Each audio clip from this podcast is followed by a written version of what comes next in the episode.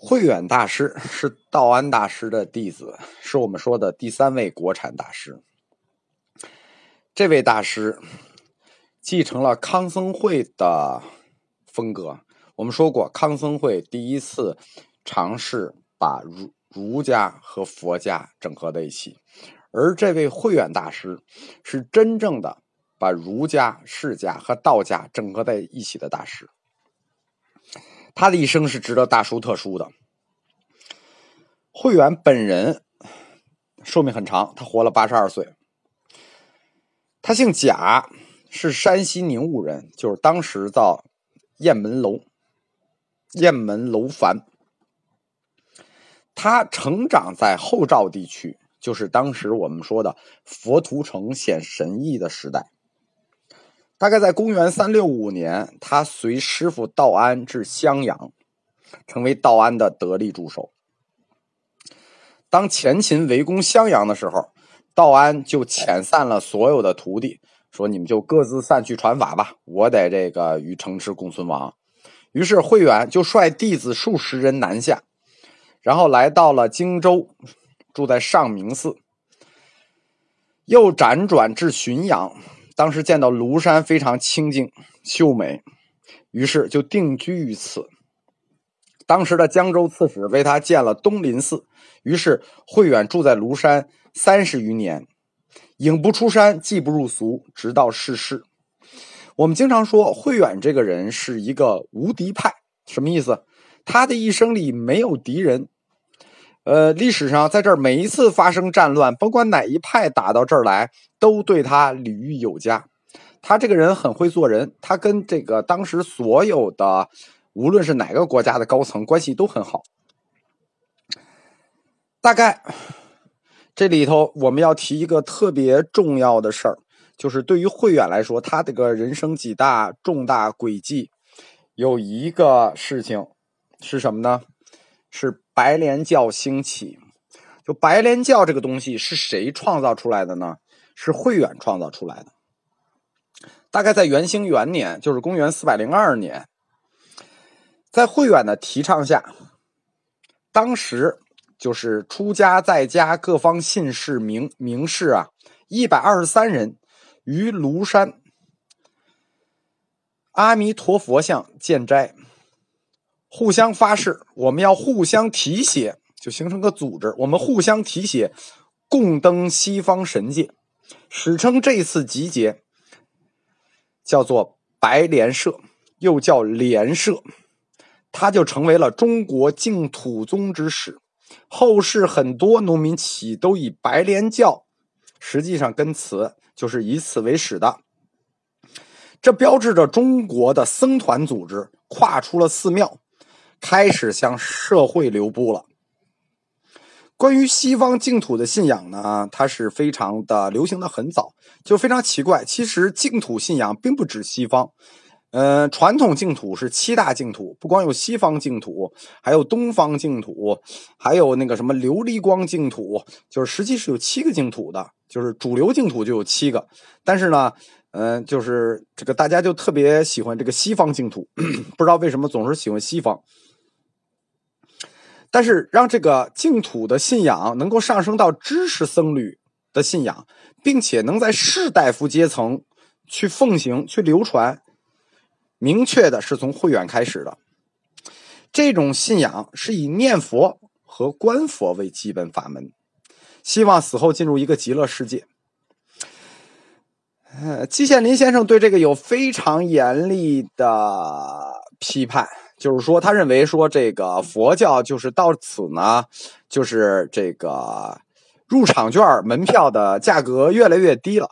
原来还需要修行，然后呢，就是原来还得几百块钱，现在五毛钱就能买一张，你念佛就可以了。说就等于你那个成佛的这个代价是越来越低了呀。他对这个批评是相当的严厉的，可以说，慧远。我们上章谈到过，他和这个这个鸠摩罗什一重大重大区别是什么呢？就鸠摩罗什主张的是神灭论，慧远主张的是神不灭论。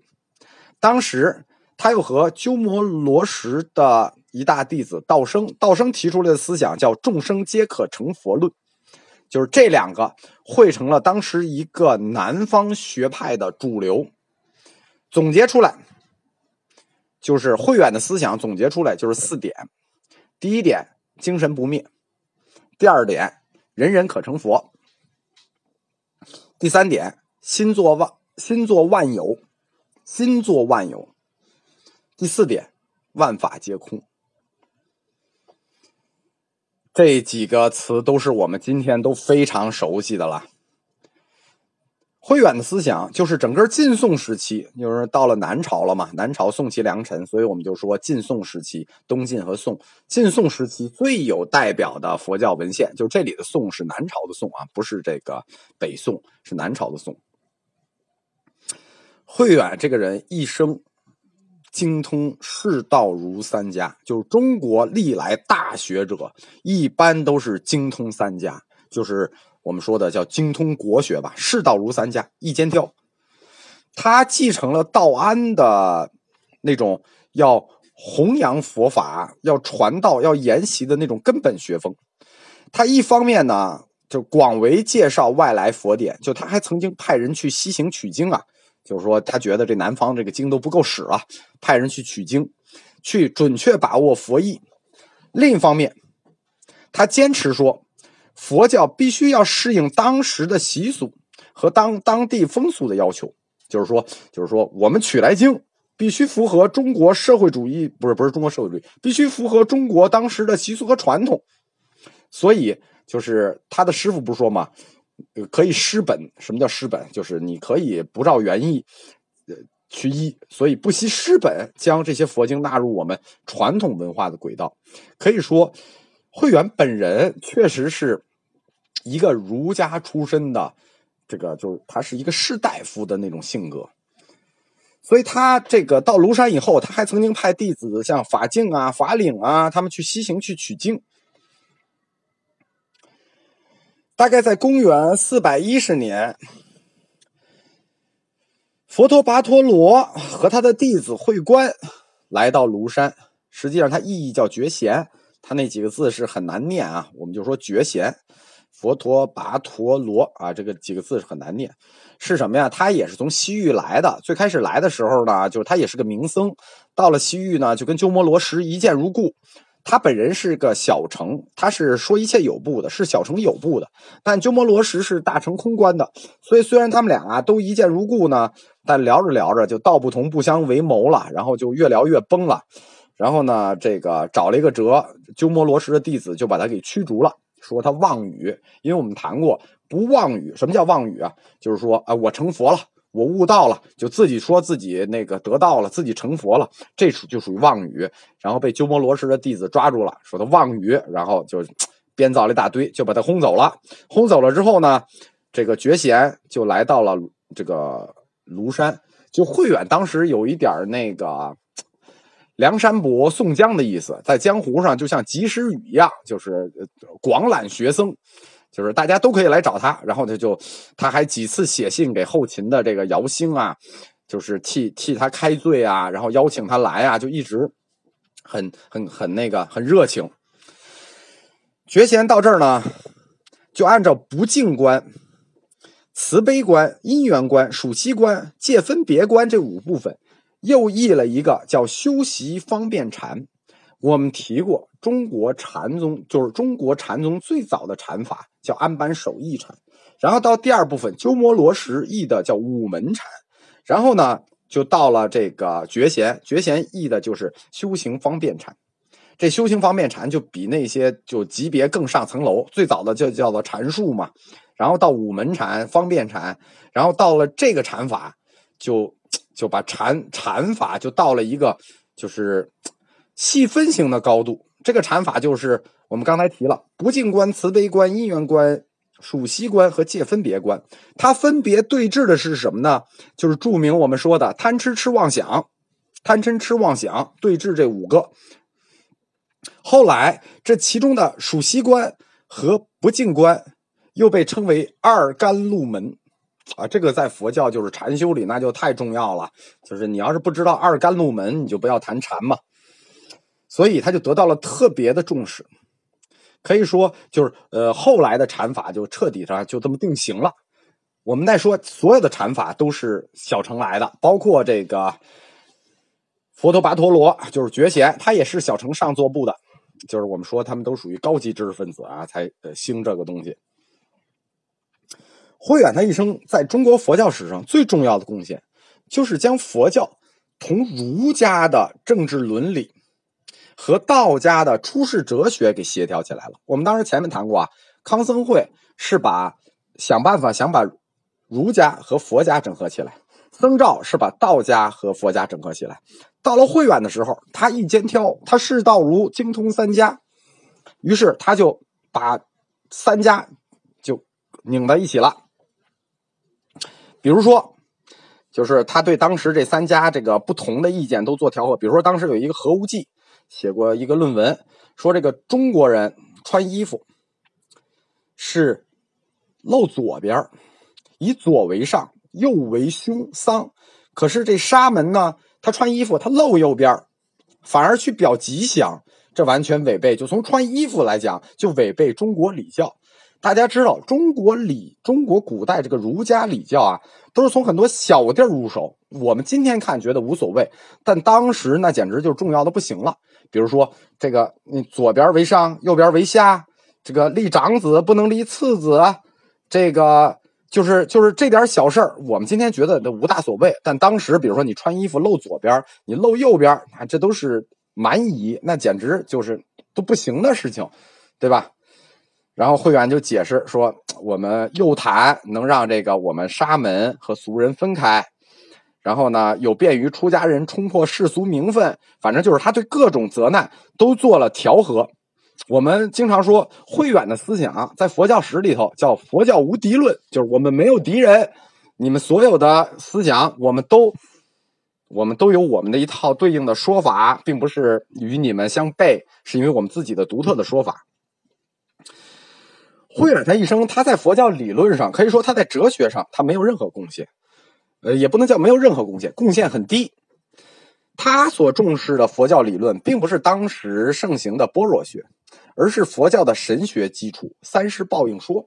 我们提过，宗教框架的四条腿儿是历史的、文学的、哲学的和神学的，但真正的神学的开始拔高。并且成为主流是从慧远开始的。他特别重视佛教的神学基础，就是如果我们说前面所有的研究佛教还是一个哲学的话，从慧远开始，佛教就开始彻底神学化了。他大力提倡的是什么呢？是神不灭论。其实我们觉得说他大力提倡神不灭论的原因是什么呢？其实他背后的原因，恰恰是因为他是一个传统的中国读书人，因为神不灭是一个具有传统中国思想的这种概念，神不灭就可以使三世因果说正式确立起来。为什么呢？因为你只有有灵魂，神不灭，三世因果才三世叫做二重因果才能轮回啊！你没灵魂，你怎么你怎么轮回啊？为什么说这是中国特色的呢？因为中国人是祖先崇拜的，就中国人崇拜自己的祖先。那没有灵魂，那么崇拜谁？我们认为祖先没有死，祖先的灵魂仍然庇佑着我们，所以我们就必须承认有灵魂。就是中国必须承认有灵魂，没有灵魂，那中国这祭祖的这一大套传统就站不住脚了。等于如果你否定了灵魂，你否定了神，你说神灭的话，就等于否定中国传统。慧远他精通儒家，他超出常人的看到了佛教和中国儒家真正的那个矛盾的节点在哪里。这个节点就是必须让佛教的这个神不灭和中国的祖先崇拜连接起来。所以慧远的一生，他不遗余力的在确立佛家的神学体系。他和芝顿一样，都是从庄子的那种相对主义。或者说不可知论出发，呃，以人的视听有限，所以不知有神界。就是说，我们能看到东西是有限的，那你看不见，你怎么知道没有呢？我们听到的东西有限的，你怎么知道你听不见的地方就没声呢？所以，一旦超出常人的耳目，可能就会有另外一个世界。就是说，山那边你看不见，你凭什么山那边没有佛国？对不对？其实他这个思想往下走，走到十六世纪以后，他跟康德是相通的，就是说，你不在你经验范畴之内，也不在你先验范畴里头，你是不可以证伪的。但是康德谈的是说，我们不可见、不可知，所以我们不能判断它的真伪。但是慧远的意思就是，我们不可见、不可知，但是它肯定有，就等于他比康德是差了一步。康德的认知是说，我们不可见、不可知，我们就不可以说它有或者没有。但慧远就是说，你不可见，你不可知，所以它是有的，只是你看不见和不可知而已。所以说，他是叫做我我我管他叫一半的康德。他为中国佛教界奠定的最牢固的、不可磨灭的、不能推翻的神学基础是什么呢？行死受尽而神不灭，就这一句话，就这几个字：行死受尽而神不灭，八个字吧。就是人死了，受尽了，但灵魂永存，所以这个这就是他为中国整个佛教界后世一千年奠定的最牢固的神学基础。神不灭，它实际不是印度思想，它是中国传统的祖先崇拜思想。其实，在印度佛教的派别里，我们在谈这个部派佛教里头。小乘有部的都子部说的布特伽罗呀，有部大乘涅盘为实，虽然他们从不同的角度都阐述到了一个不灭的神，但是他们总是羞羞答答的呀，形象模糊的呀，这个就是那么不愿意，就是没有明确的去认知，有羞羞答答的那么一个解释。但是到了这个龙树的这个大乘中观时代，尤其是魏晋般若和大乘中观时代，就是那种理智和怀疑论时代，已经断然否定了神，断然否定了这个这个灵魂这种东西。所以，慧远他就返回来，他根据中国的人能理解的东西，利用儒家和道家的一些一些概念。把神与情、神与实这些关系重新梳理了一番，指出了一条解脱之路，叫什么呢？叫去情时存神明。去情时存神明，就是说，你想这个解脱，你要存神明。怎么存神明呢？要去情时。这话听着是不是特别熟？没错，这话听着特别熟。这话就是几百年后朱熹所谓的“去人欲，存天理”。可以这么说，后世儒家的思想都是吸收了慧远的思想，你包括王阳明也是一样的。后世的朱熹不过就是抄了慧远的这一段话，就是“去情时，存神明”，就形成了宋以后对中国知识分子的“存天理，去人欲”这一整套东西。慧远他把中国的传统与外来思想就结合起来了，就形成了具有中国佛教特色的神学理论。但是他这套神学理论就遭到当时鸠摩罗什的严厉批判，因为鸠摩罗什是师承龙树的嘛，他对有神论的破除是这个可以说是不遗余力的吧。其实。关于有神这件事情，当时这个僧绪已经说过，就是当时其实就把这个事儿写明白了，说此土先出诸经，于实神性空明，言处少，存神之文此处甚多。什么意思呢？就是因为以前应译翻译的经，关于这个怎么谈实神这个问题，解释的很少，但是谈到神这件事儿的时候，就是神这个字的时候。用字甚多，所以自道安以后，中国佛教徒就是自道安的弟子这个慧远以后，中国佛教徒从此之后就都持有神论了。可以说，这之前持有神论的佛教徒是少数，从这以后，所有的佛教徒都持有神论了，已经没有，就没人敢再站出来说我是佛教徒，我但是我不认为有神。其实这是一种翻译的误差造成的，就是我们说的，因为翻译不出来“识”这个字。我们翻译成食神，甚至翻译成灵魂。这种翻译上的误差，造成了总整个中国佛教易学界的偏差。可以说，就第一个岔道我们走岔了，从此之后我们就在岔道上一直走下去了。但是，虽然这个鸠摩罗什对他的批评如此的激烈，这个这个慧远是压根儿不接受，尤其是对那个鸠摩罗什这个本人生活如此放浪形骸、不拘言教，纳好多妾，他就他压根儿就看不上。就你批评我就批评我吧，我就是看不上你这种人。他这个慧远本人，他这种有神论、三世报应、净土信仰，他非常容易激发普通人的这个宗教热情。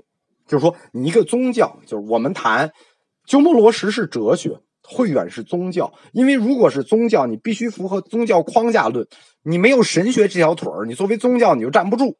慧远就把这条腿儿给立起来了。一旦他把神学这条腿儿立起来了之后，那你作为宗教，你必须要有宗教热情吧？你必须要虔诚吧？但是我们客观的说，慧远虽然是集以前所有这个佛教徒的之大成者，集释道儒三家的大成者，但是在思想史和哲学史上，这是一个大倒退。可以说，中国本来很可能按照这个这个龙树这套思想，形成自己的整套东方的哲学体系。但从慧远开始，一刀就把中国哲学的研究，就是这种逻辑学和这个易学的研究，彻底砍断了。嗯，这是史无前例的倒退，而且从此之后，这些神神鬼鬼呀。这些这个这个这多佛就都被创造出来了，各种法力、各种传说，然后就自慧远开始就提供提供了理论依据，从此佛教就从一个研究易学的哲学流派，一个哲学宗教或者一个追求真理的宗教，变成了一个彻底那个神学的宗教，就是说追求真理就降到了次要的地位，而这个追求神的庇佑就上升了首要的地位，这就是。整个东晋时代这些名僧的主要状况，呃，那时代下一步就要进入南北朝时代了。